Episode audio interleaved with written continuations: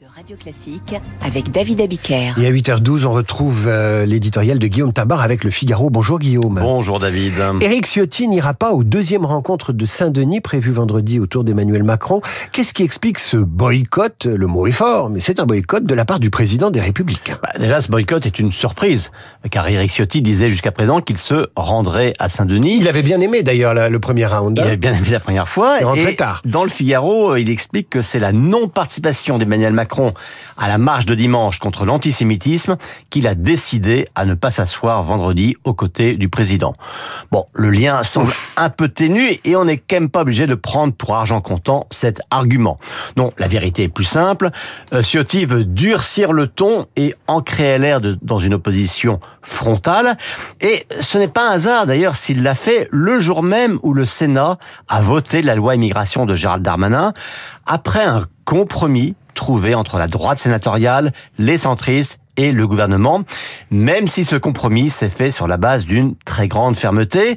Éric Ciotti veut faire comprendre à l'opinion et à l'exécutif qu'il ne faut pas compter sur un même compromis à l'Assemblée. Mais alors en quoi le refus d'un compromis sur la loi immigration oblige-t-il à un refus de participer aux rencontres de Saint-Denis dans la tête d'Éric Ciotti? Ah bah vous savez, c'est uniquement une question de symbole. Bon, par exemple, quand Jordan Bardella choisit de jouer le jeu, il sait qu'il gagnera, lui, en respectabilité, mais il sait aussi que personne ne l'accusera de ne pas être un opposant à Emmanuel Macron. Alors que LR, pour exister comme parti d'opposition, a besoin d'en donner des gages un peu spectaculaires. Mais euh, il n'y en a pas moins quelque chose d'un peu paradoxal dans cette décision, car qu'est-ce qui est alors du jour de la rencontre de samedi vendredi? Euh, La recherche d'un consensus pour élargir le champ d'application du référendum, afin ensuite de pouvoir éventuellement organiser un référendum sur l'immigration. Or, quelle est l'exigence principale de LR en matière d'immigration? Précisément organiser un référendum. Alors bien sûr, hein, celui que réclame LR euh, se fait dans le cadre de l'article 89 actuel et non pas celui de l'article 11 qui pourrait être ainsi élargi, mais quand même.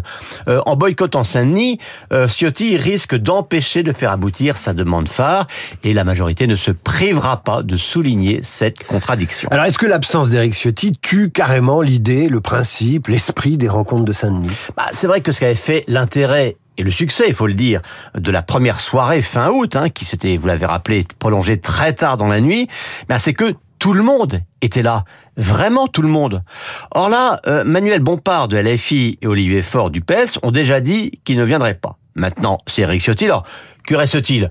Bon, les partis de la majorité, mais pour ça, il n'y a pas besoin de les réunir à Saint-Denis.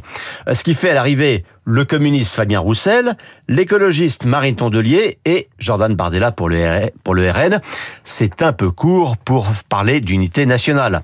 Alors on peut toujours dire hein, que ce sont les absents qui ont tort, mais à l'arrivée, ce que le chef de l'État avait présenté comme une initiative politique d'ampleur risque de finir comme un coup de communication sans lendemain. La politique de la chaise vide, c'était l'éditorial de Guillaume Tabar qui retrouve la sienne demain à la même heure sur Radio Classique et à suivre des questions. Y a-t-il en France une politique du médicament? Notre pays est-il souverain dans ce domaine? Les Français ont-ils accès aux traitements les plus coûteux et les plus sophistiqués? Nous allons consulter le président du LEM, le groupement qui réunit les entreprises françaises du médicament.